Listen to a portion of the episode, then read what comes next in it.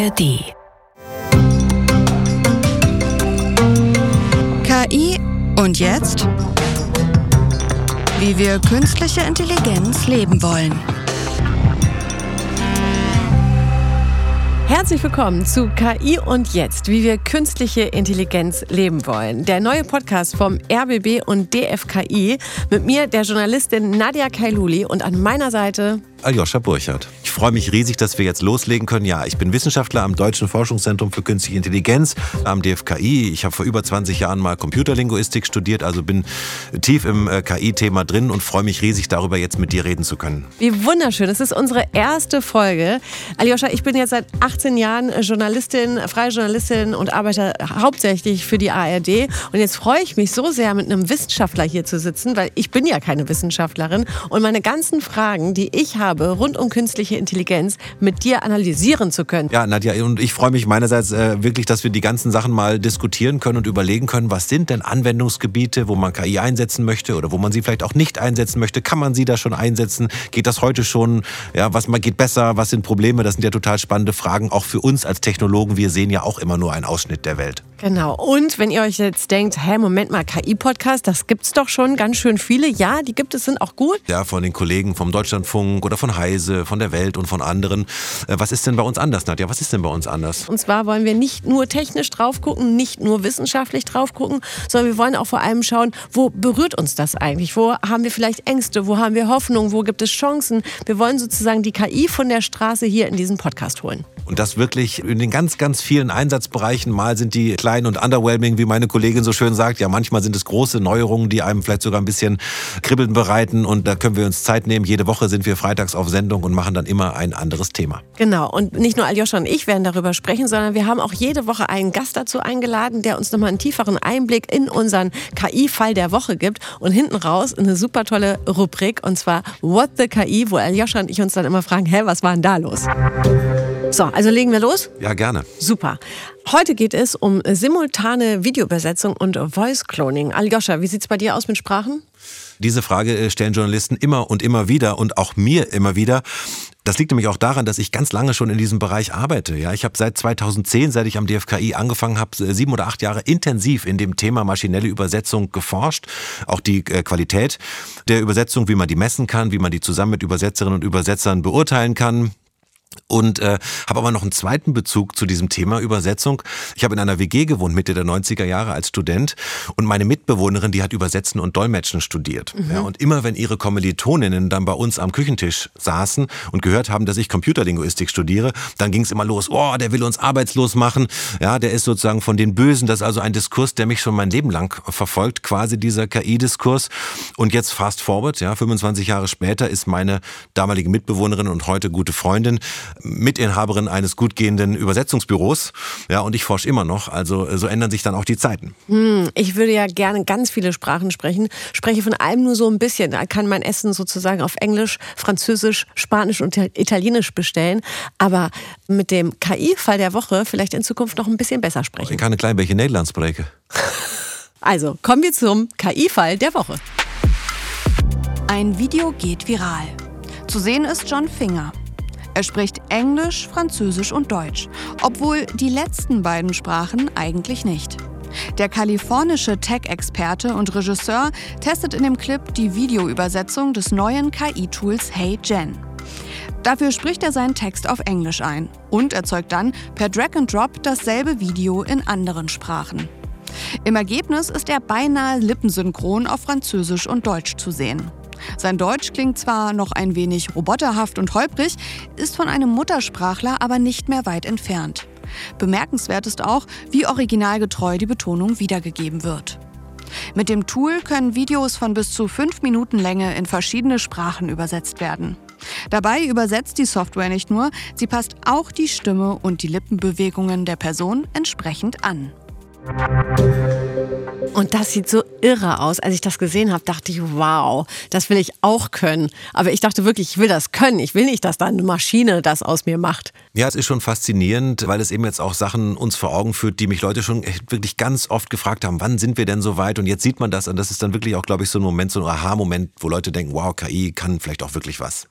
Ja, aber man muss ja dann schon nochmal sagen, ne, er kann ja nichts, sondern die KI kann was, weil er spricht die Sprache ja dennoch nicht. Und am Ende hat John Finger gar nicht verstanden, was er da eigentlich sagt. Hätte er es nicht vorher auf seiner Muttersprache gesagt. Weißt du, ja, ich meine? Äh, da können ja auch ganz viele komische Dinge passieren. Ja, die Übersetzung, die ist ja, das ist das Lustige, die ist ja relativ holprig in dem Video. Die ist ja nicht perfekt. Ja, und da kann natürlich, wenn du jetzt ins Chinesische oder Japanisch oder andere Sprachen übersetzt, kannst du ja sonst was sagen. Mhm. Im Prinzip der, und weißt nicht, was du gesagt hast. Ja, das, was wir eben auf schlau Grounding nennen, Ich war, dass wir gucken können, ob wir uns verstanden haben. Das ist da eben genau dann nicht der Fall. Ja, sondern ich sag was und sag's auch nicht. Also auf der einen Seite ist es irgendwie beeindruckend, weil man sieht da halt diesen Typen oder es gibt ja auch ganz viele andere Videos und denkt sich dann, wow, der spricht ja fließend Französisch, fließend Italienisch, keine Ahnung was.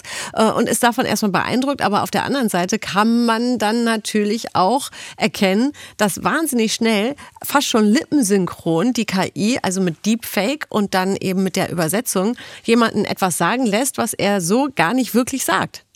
Ja, genau. Früher war immer der Videobeweis. Ja, geschrieben äh, konnte man vieles in den falschen Hals bekommen oder konnte gefälscht sein ganz schnell. Aber der mhm. Videobeweis, das Bild war eigentlich immer das Echte. Ja, da konnte man sehen, was wirklich ist. Und das ist eben jetzt heute nicht mehr so. Das werden wir uns, glaube ich, ganz schnell dran gewöhnen. Müssen. Wie funktioniert das denn überhaupt? Es geht ja wahnsinnig schnell. Ne? Also er spricht das ja dann ein und das dauert ja äh, ein paar Minuten nur oder so. Und dann schon ist das Video mit seinen Lippen und einer anderen Sprache irgendwie schon fertig. Wie, wie funktioniert das? So gesehen werden hier verschiedene Tools zusammengesteckt. Ja, also Diktiersysteme kennen wir, Übersetzungssysteme kennen wir, Sprach Generiersysteme kennen wir, dieses, sagen wir mal, Lippensynchrone kennen wir aus, aus Hollywood, dass man irgendwas animiert, was dann irgendwas sagt. Also diese, all diese Einzelschritte, die kennen wir eigentlich schon so an sich genommen, aber dass das in so einer Kette plötzlich abläuft, mhm. ja, also von dem gesprochenen Wort bis zum gesprochenen Wort in der anderen Sprache, ich glaube, das ist eigentlich das, was uns wirklich so fasziniert. Und wenn wir das jetzt mal übertragen, okay, wo könnte uns das jetzt begegnen? Ne? Also jeder kann jetzt so lustige Videos von sich machen, wo man auf einmal sagt, hallo, bonjour, ça va, ja, oder keine Ahnung was und spricht da halt auf irgendeiner Sprache Sprache eine Botschaft an seine Freunde, ist das eine. Aber wir kennen natürlich Voice-Over sozusagen, ja. Also Synchronsprecher machen den ganzen Tag nichts anderes, als einen Film vom Französischen ins Deutsche zu übersetzen. Und da wird halt eben geguckt, lippensynchron, dass das auch passt, dass es auch echt aussieht. Verlieren Synchronsprecher jetzt also ihren Job? Ich meine, an der Stelle bin ich so ein bisschen berufsoptimistisch und sage erstmal, schaffen so Tools zum Beispiel Barrierefreiheit und sorgen dafür, dass Sachen vielleicht auch in Sprachen übersetzt werden, in die es bis jetzt nicht übersetzt wurde, ja, weil es kein Geld dafür da war.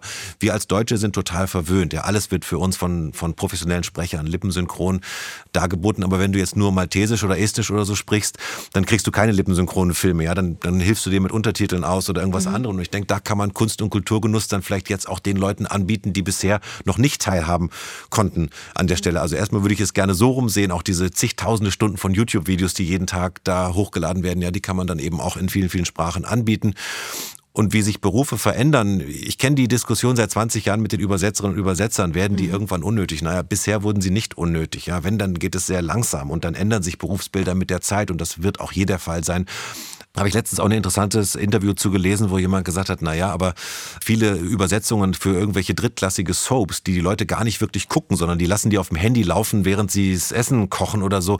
Das wird wahrscheinlich dann früher oder später technisch gemacht, aber das sind dann auch keine kulturell wertvollen äh, Filme, um die es da geht, sondern das ist dann halt wirklich so, so Zeug zum Wegsenden. Aber auch das Zeug zum Wegsenden bietet ja Jobs. Ja, klar, das, das, das wird sich mit der, mit der Zeit, äh, wie gesagt, ändern, aber ich denke, die Leute haben dann andere Jobs, ja, die machen mhm. dann eben auch die, diese Technik, die muss ja überwacht und eingesetzt und trainiert werden, dann wird es immer Premium Filme oder so geben, die halt äh, menschlich übersetzt werden. So stelle ich mir das jedenfalls vor. Gut gemachte Digitalisierung stelle ich mir so vor. Okay, jetzt muss man sagen, man sieht es natürlich, so gut ist es jetzt noch nicht. Man sieht, es ist jetzt nicht wunderschön übersetzt, ja, und es ist natürlich auch so ein bisschen holprig. Wenn man ganz genau hinguckt, sieht man, dass es eben nicht lippensynchron. Da erkennt man dann schon, Moment, das hat jetzt im Fall John Finger gar nicht selber wirklich so gesagt. Nichtsdestotrotz habe ich mich gefragt, wie würde ich, wie würde ich das jetzt finden? Ich habe natürlich auch Freunde in Frankreich oder so, ne? Und manchmal benutze ich dann den Google Translator, um eben meine Geburtstagsnachricht dann eben nicht auf Englisch meinem französischen Freunden zu schicken, sondern auf Französisch. Aber natürlich wäre es viel persönlicher, wenn die mich dabei nochmal sehen könnten oder so. Aber bis ich meine französische Grußnachricht von Google wirklich so schön sprechen kann, wäre natürlich diese KI-Hilfe eigentlich ganz nice, oder? Ja, du, du wirst deine eigene Schauspielerin, deine eigene Synchronsprecherin. Das ist in dem Sinne auch eine Demokratisierung so ein bisschen. Jeder kann mitmachen, jeder kann Sachen machen, die vor ein paar Jahren eben dann nur einigen wenigen vorbehalten waren. Das ist natürlich auch eine schöne Sicht mhm. äh, auf die Dinge. Und vielleicht auch nochmal zu dem davor. Letztens auch war ich auf einer Veranstaltung mit Freiberuflerinnen und Übersetzern und Übersetzern. Da haben wir auch dieses nochmal diskutiert. Was wäre, wenn die Technologie nun in ein paar Jahren so weit wäre, dass sie wirklich 100 Prozent gleich gut wäre? Ja, die Übersetzungen sind perfekt. Das ist lippensynchron. Du kannst es nicht mehr unterscheiden. Hm, dann habe ich gesagt, das finde ich einen interessanten Fall, weil man dann diskutieren kann, wollen wir das? Oder wollen wir zum Beispiel eine Quote einführen und wollen wir sagen, die großen Filmstudios müssen 50, 70 Prozent ihrer Übersetzungen dann mit Menschen machen, weil wir eben wollen, dass es diese Menschen und dieses Business weiterhin gibt, so wie es in Frankreich eine Quote gibt für französische Musik im Radio, weil man die einfach haben will, auch wenn die Leute dann, wenn man sie lassen würde, nur englische Lieder spielen würden. Aber wir wollen das nicht aus irgendwelchen Gründen als Gesellschaft und entscheiden uns, Regeln uns dafür zu geben. Das finde ich dann die, die interessantere Diskussion. Wie gehen wir dann damit um, ne? anstatt sozusagen jetzt im Entstehen Entstehen der Technologie gleich immer so, ah, wollen wir das nicht und müssen wir jetzt, sondern ich finde das wirklich äh, dann interessant vorauszudenken und zu überlegen, wie gehen wir dann damit um, dass sich Berufsbilder ändern und gegebenenfalls auch einen Riegel vorzuschieben und zu sagen, das wollen wir nicht, dass sich das ändert. Ja, genau. Vielleicht ist es eher das, dass man selber entscheiden kann, es gibt Möglichkeiten, aber wo setzen wir sie ein und wo sagen wir als äh, Unternehmen oder als äh, Verein, Institution, whatever, nein, das wird hier nicht so stattfinden. Wir wollen weiterhin auf die echte Stimme mit einem echten Menschen zurückgreifen. Abstimmung am Supermarktregal, ja, das ist sozusagen der eine Film wird gescreamt und da steht ein Aufkleber drauf, nur mit menschlichen Stimmen und dann guckst du halt den. Mhm. Ja, und der andere, der ist sozusagen, da steht das nicht drauf oder da steht dann drauf, dieser Film wurde zu 80, 90, 100 Prozent mit KI synchronisiert. Dann hast du vielleicht ja als Kundin und Kunde den Wahl und überlegst, da zahle ich zwei Euro mehr und schaue mir dann den anderen an und gebe dafür eben Leuten einen Job, den sie gerne machen. Ja, also ich denke, ich stelle mir das auch so ein bisschen so vor. Mhm. Was ich mir halt nur denke, und daran möchte ich auch festhalten, ich habe eine wahnsinnige Bewunderung für Menschen, die eben verschiedene Sprachen sprechen und diese Sprache auch verstanden haben. Diese Bewunderung kann mir die KI nicht nehmen. Nein, nein, wenn wir Sprachen lernen, auch in der Schule, die Frage kenne ich ja auch seit 100 Jahren, braucht man überhaupt noch Sprachunterricht in der Schule, wenn es äh, Google Translate gibt? Natürlich, selbstverständlich, du mhm. lernst was über Kulturen, andere Arten, sich auszudrücken andere Arten, sich auszudrücken, heißen eben auch andere Sichten, andere Perspektiven, vielleicht auch aus anderen kulturellen, politischen, religiösen Systemen heraus die Welt gedacht. Und das ist natürlich wichtig und das hilft uns auch Sprachen zu lernen, auch wenn die Maschinen Sprachen übersetzen können. Also da bin ich völlig deiner Meinung. Jetzt kommen wir mal auf einen ganz anderen Punkt und zwar weg von der Übersetzung, sondern rein dahin, das ist ja auch das Beeindruckende an diesen Videos, was man da sehen kann, ist, dass ja da eine Sache gesprochen wird mit der Originalstimme desjenigen äh, und das kann natürlich dann auch Gefahren mit ja. sich bringen. Ne? Du weißt, was ich meine. Ja. Und es gab ja schon so Fälle, Fake-Anrufe ja. etc. Die sind ja darauf basiert. Du denkst, das ist doch meine Tochter. Die sagt, Mama, kannst du mir mal schnell Geld überweisen? Ich stehe hier an der Tankstelle und mein Portemonnaie wurde geklaut. War ich gar nicht, ja, war die KI. Enkeltrick äh, mhm. 3.0, ja, das stimmt. Das Missbrauchspotenzial ist hoch und die Hürden sind so niedrig, weil es eben jeder kann mit einer einfachen, simplen App auf dem Handy. Ja, diesen Enkeltrick. Früher brauchte man dafür, das ging auch schon technisch, aber du brauchtest eine riesen Maschinerie. Die brauchst du heute nicht mehr. Und das ist so ein bisschen schade, denn ich sag mal so, wissenschaftlich ist diese, so eine Stimme zu klonen da, ja, irgendwas Gesprochenes zu nehmen und das äh, ein bisschen zu transformieren auf eine andere Tonhöhe mit anderen, was weiß ich, Vokalen und, und das, das finde ich jetzt nicht so spannend, ja, aber es mhm. funktioniert halt leider und, und man kann es eben einsetzen, um zu faken. Ja, aber gibt es denn keine KI, die den Fake aufdeckt? Ich denke mal, hier wird es wahrscheinlich eine Zeit lang noch gehen, ja, weil das eben noch rumpelig ist und irgendwie andere Eigenschaften hat. Aber wir kennen das ja früher oder später. Das ist dann immer so wie bei den Spam-Filtern und den Spams. Mhm. Ja, wenn einer den Filter besser macht, macht der andere den Spam besser. Das ist dann leider auch so ein bisschen so ein Katz-und-Maus-Spiel. Das ist dann so nur so Waffengleichheit. Also ich glaube, mehr kann man da nicht hoffen. Ja, okay. Jetzt überlege ich aber nochmal, ob ich den Enkeltrick richtig verstanden habe. Wie kommen die überhaupt an meine Stimme? Naja, an deine Stimme kommt man. Ja gut, an meine Stimme kommt die ist im man. Internet. Die ist im Internet. Aber kommen die auch an die Stimme von meiner Mutter, die mir nur Sprachnachrichten schickt und hacken die Telefone und WhatsApp-Dienste und so, um zu gucken, ich will diese Sprachnachrichten, um aus der Stimme was zu machen? Das wäre die, die Frage, ob es reicht, wenn die sich, was weiß ich, im Postamt mit ihrer Nachbarin unterhält und jemand ein Handy daneben hält. Vielleicht reicht das in Zukunft irgendwann mal so. Oder du oder du machst es halt ungefähr. Es muss ja vielleicht auch gar nicht 100 Prozent sein. Wenn du eine Idee hast, du hast jemand sprechen hören und weißt, wie der ungefähr durchs Telefon klingt, das ist ja dann auch nochmal komprimiert und mit schmaler Bandbreite und so durchs Telefon. Das muss ja nicht 100 Prozent sein. Okay, ja, das stimmt. Das kann ein bisschen verzerrt sein. Aber ne, kleiner Hinweis, nur weil wir ihr euch jetzt hier so ein paar tiefere Einblicke dahin geben. Also keiner soll jetzt hier den Enkeltrick versuchen. Ja, das ist nämlich eine strafbare Sache. Also Finger weg davon. Aber gut zu wissen, dass es das gibt. Das nächste Mal, wenn man vielleicht angerufen wird oder so eine Videobotschaft geschickt bekommt mit irgendwie Hilfe, Hilfe oder kannst du mir mal oder so, vielleicht dann die Person nochmal direkt anrufen und sagen, sag mal, hast du mir das gerade wirklich geschickt oder so? Das ist vielleicht die eigene Sicherheit. Und auf der anderen Seite auch politische große Aufreger. Du siehst irgendwo ein Video in den sozialen Medien, wo eine Politikerin, Politiker was ganz Unmögliches sagt. Also bevor du dann große mit großen Hasskommentaren und so weiter antwortest, mhm. ja, vielleicht doch nochmal gucken, was ist das für eine Quelle? Kann ich das auch bei einer anderen Quelle, wie zum Beispiel dem RBB oder der Süddeutschen Zeitung oder sonst wo verifizieren? Das ist immer eine gute Idee und wird immer wichtiger werden. Absolut. So, und damit wir das auch verifizieren können, was Aljoscha und ich hier erzählen, ja, kommen wir jetzt zu unserem Gast. Hier bei KI und jetzt haben wir nämlich jede Woche auch einen Gast zu unserem Thema. In dieser Woche ist es Oliver Eberle von der TU Berlin. Er ist Post Doktorand in der Gruppe Maschinelles Lernen und promovierte 2022 an der TU Berlin. Und seine Forschungsschwerpunkte sind unter anderem erklärbare künstliche Intelligenz und natürliche Sprachverarbeitung. Mein Gott, Oliver, herzlich willkommen. Hallo. Und Oliver ist uns jetzt zugeschaltet. Schön, dass ja, du da bist. Mensch, wir haben heute hier über simultane Videoübersetzung und Voice Cloning gesprochen. Hast du das selbst schon mal angewendet? Ja, ein bisschen. Also es ist ganz interessant, weil viele von diesen Sachen, die dann recht häufig einem irgendwie auf Twitter oder im Internet begegnen, in der Forschung nicht so eine riesige Rolle spielen und wir natürlich an dem Teilproblem arbeiten, aber dann eigentlich nie wirklich das, das so ein Produkt dann am Ende wirklich benutzen würden. Äh, ich habe dann neulich mal ein bisschen mit rumgespielt und war ganz überrascht, dass das doch ziemlich gut funktioniert. Welche Sprachen hast du gesprochen dann auf einmal? Ich habe wirklich ganz normal mit äh, Deutsch-Englisch versucht, weil ich das auch am besten verifizieren kann. Ah, okay, ähm, sehr gut. Sehr gut, das kann ich natürlich verstehen. Jetzt wollen wir natürlich erstmal auch verstehen, wie funktioniert das eigentlich? Wir haben uns gefragt, ist das so eine Aneinanderreihung von Modulen? Also ist das erst Sprache zu Text, dann Textübersetzung, dann äh, Sprachgenerierung, dann Deepfaking? Oder meinst du, das ist irgendwie in einem Rutsch end-to-end -end trainiert? Nee, würde ich anzweifeln, dass das momentan schon so passiert. Ich gibt vor allem Startups eigentlich in dem Bereich und so ein paar Open Source Projekte. Das ist schon alles ziemlich in einzelne Schritte aufgeteilt. Mhm.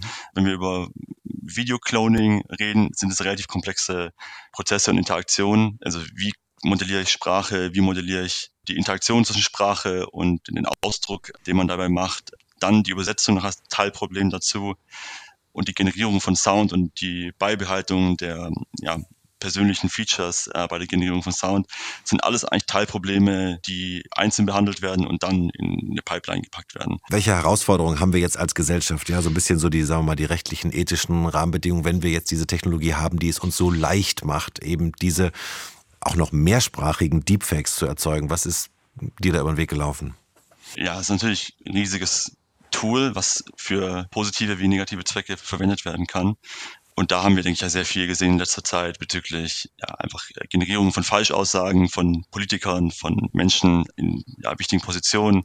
Bisher, glaube ich, gab es wenig Skandale, die wirklich also einen, einen Impact hatten. Das sind eher Demonstrationen von, das ist technisch möglich und es ist sehr schwer für den Endnutzer oder für mich irgendwie zum Beispiel auch zu unterscheiden, was ist hier noch Realität mhm. und was ist generiert grundsätzlich, wir kommen immer mehr in den Bereich von KI, wo wir generativ arbeiten, wirklich Daten generieren mit unseren Modellen, wird es immer wichtiger, eigentlich unterscheiden zu können, was davon ist, ist plausibel, was davon ist echt. Also früher kam der Content, kamen die Inhalte von Menschen und KI hat uns geholfen, den zu sortieren, zu klassifizieren, zu übersetzen, irgendwie äh, zu beantworten und ähnliche Dinge zu machen. Und heute generiert KI ganz viele Inhalte. Das heißt, es kommen eben auch Inhalte von KI mit allen Problemen, die damit behaftet sind. Genau, das ist halt ein riesiger Paradigmenwechsel. Auch erst seitdem wird KI auch in breiteren Teilen der Gesellschaft überhaupt verwendet.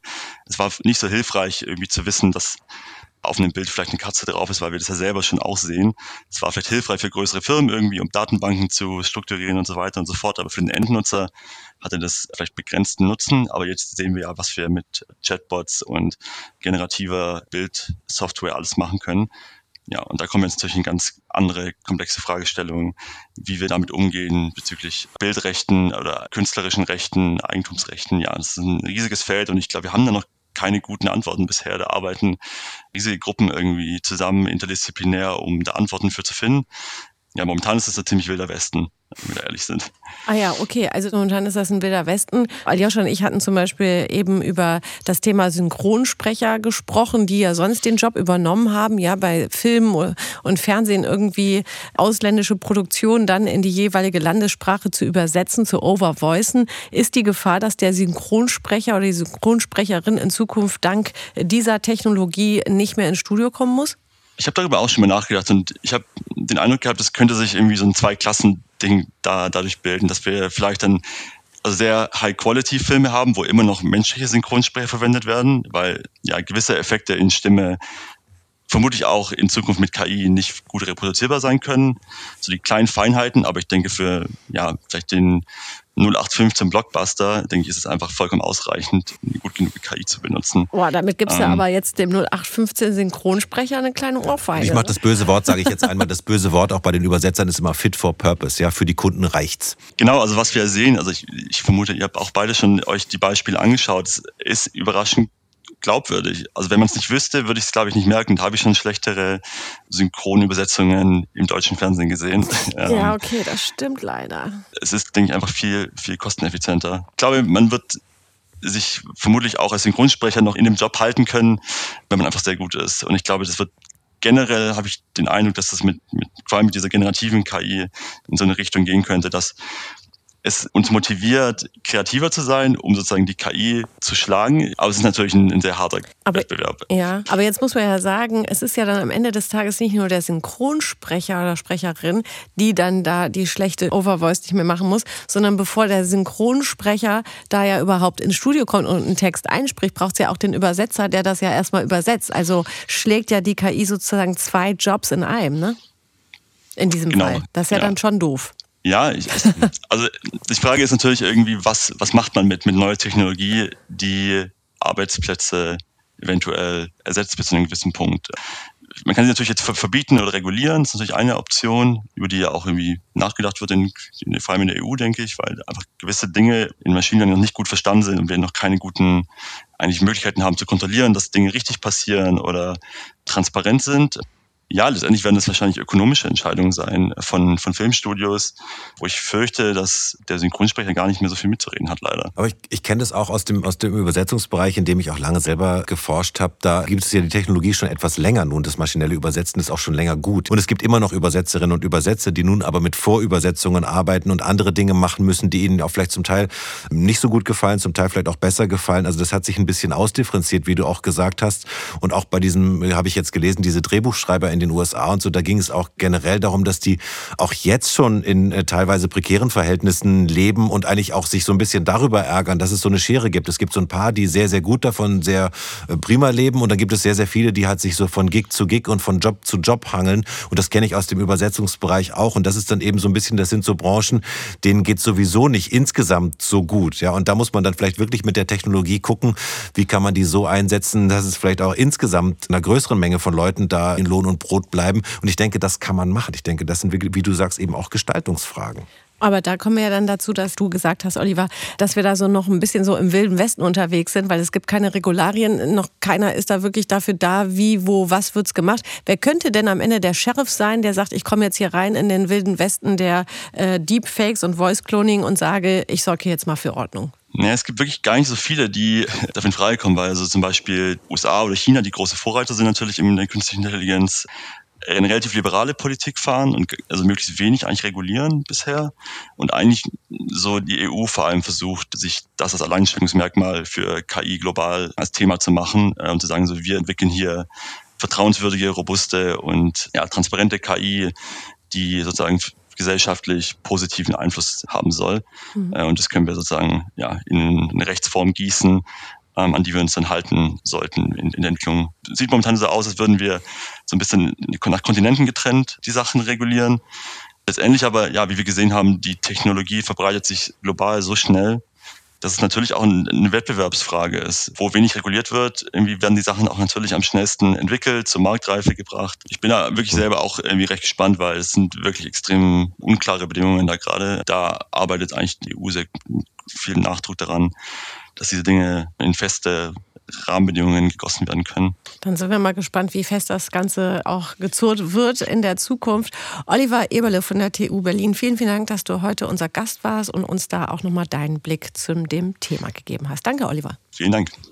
Boah, das war jetzt ganz schön viel Input von Oliver, finde ich. Ne? Sehr technisch auch alles, klar, von der Technischen Universität Berlin. Ich weiß gar nicht, ob ich dem komplett folgen konnte. Ja, am Anfang haben wir diese technischen Fragen nochmal geklärt, wo er uns auch nochmal gesagt hat, wie es eben funktioniert, dass es doch einzelne Systeme sind, die hier zusammen verschaltet werden zu so einer langen Kette, die eben dann vom gesprochenen Wort zum übersetzten Wort zum gefakten Video kommt.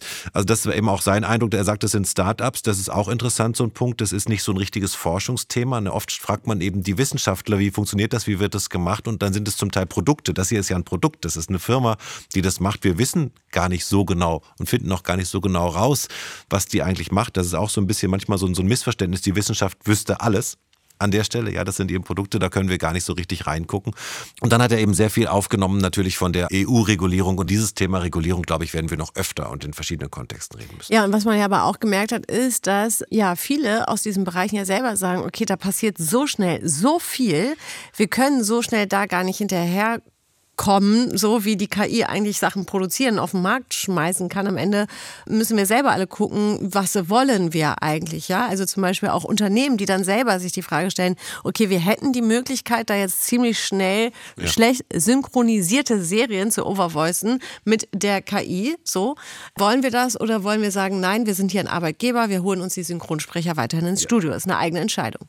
Oder kommt in was weiß ich, in Kürze da ein Verbot oder eine Quote oder eine Auszeichnungspflicht oder irgendwas, was wir dann wieder nicht erfüllt haben und wir müssen das alles wegschmeißen. Die Technologie kommt ja auch nicht kostenlos. Ja, das mhm. ist eben auch die Frage nach Investition und Forschung. Wer macht es? Und da sind wir jetzt wieder so ein bisschen an dem Punkt. Ja, in USA und China geht man da pragmatischer vor. Wir gehen hier grundsätzlicher vor, was ich nicht schlecht finde an mhm. sich. Aber wenn wir halt komplett den Anschluss verlieren, dann haben wir die Technologie halt nicht.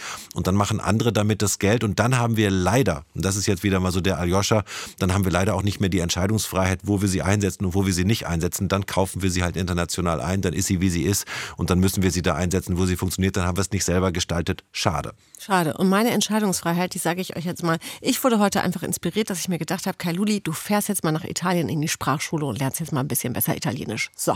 Genau, und dann bestellst du für uns Dos Espressis demnächst mal richtig. Ja, und un Bottiglia di Rosso, Vino Rosso äh, Grande. Aber presto. Ja, presto Avanti. Sehr gut, ja. So, Avanti jetzt, denn in jeder Folge haben wir immer unsere wunderschöne Rubrik, auf die freue ich mich jetzt auch sehr, What the KI, wo wir uns gefragt haben, was ist da denn los? Diese Woche haben wir den Chatbot DeppGPT, den das Satire-Magazin Postillon äh, vor einiger Zeit gelauncht hat. Das ist also ein äh, Chatbot, der wie der Mensch ist, ja, der launisch ist, der keinen Bock hat zu antworten, der frech antwortet und so weiter. Und ich habe ihn nur mal kurz ausprobiert. Ich habe ihn zum Beispiel gefragt, was muss man in einem Podcast über dich erzählen? Und dann sagt dieser DeppGPT-Chatbot, oh, wie aufregend, ein Podcast über mich. Nun, man könnte zum Beispiel behaupten, dass ich der intelligenteste digitale Assistent aller Zeiten bin. Oder dass ich in meiner Freizeit Gedichte schreibe schreibe und gleichzeitig Expertin im Tiefseetauchen bin. Und es geht so munter weiter. Also das ist wirklich ein toller Chatbot. Also hat mir richtig Freude gemacht, damit zu spielen. Also wer sich jetzt überlegt, zum Beispiel eine Hochzeitsrede zu schreiben oder sowas, ja, und da nicht auf die super lustigen Ideen kommt, kann vielleicht mal den DeppGPT ja. fragen. Also eine Mischung aus Alkohol und DeppGPT ist, glaube ich, wirklich empfehlenswert. oh Gott, oh Gott, oh Gott. Ja, ich probiere das vielleicht auch nochmal aus. Ja, aber, Aljoscha, das Schöne ist, bevor äh, du jetzt hier die Korken knallen lässt, nach unserer ersten Folge, dass wir darauf hinweisen, dass wir jetzt jeden Freitag für euch da sind mit KI und jetzt, wie wir künstliche Intelligenz leben wollen. Und wir würden uns natürlich freuen, wenn ihr unseren Podcast abonniert, dass ihr kommentiert, schickt uns gerne eure Anregungen und teilt ihn natürlich gerne bei eurer Familie, Freunden. Ihr findet uns in der ARD Audiothek und überall, wo es Podcasts gibt, genau. Und in der nächsten Folge sprechen wir dann über Virtual Influencer. Und was das ist, ja, das besprechen wir hier. So, und wenn ihr sagt, oh nein, ich möchte noch mehr Podcast hören, aber ich weiß gar nicht, was ich da hören soll, es gibt so viel, dann kommt hier meine Podcast-Empfehlung für euch. Die Welt in unter 30 Minuten besser verstehen, das geht nicht. Doch, das zeigt der Tagesschau-Podcast 11KM. In dem Format mit Hostin Viktoria Kopmann ging es bereits um die Aktivisten der letzten Generation, künstliche Intelligenzen, GeistermusikerInnen auf Spotify oder dem Mafia-Paradies Deutschland. Journalisten und Journalistinnen der gesamten ARD stellen in 11KM täglich montags bis freitags ihre spannenden Recherchen vor und erzählen die Geschichte hinter der Meldung. Und das Beste, wie bereits gesagt, das Ganze ist in unter 30 Minuten erzählt und macht euch jeden Tag ein bisschen schlauer. 11KM, der Tagesschau-Podcast, gibt es in der ARD-Audiothek oder überall, wo es Podcasts gibt. Mehr Informationen dazu findet ihr auch über den Link in den Shownotes. Bis nächste Woche Freitag. Wir freuen uns. Ciao.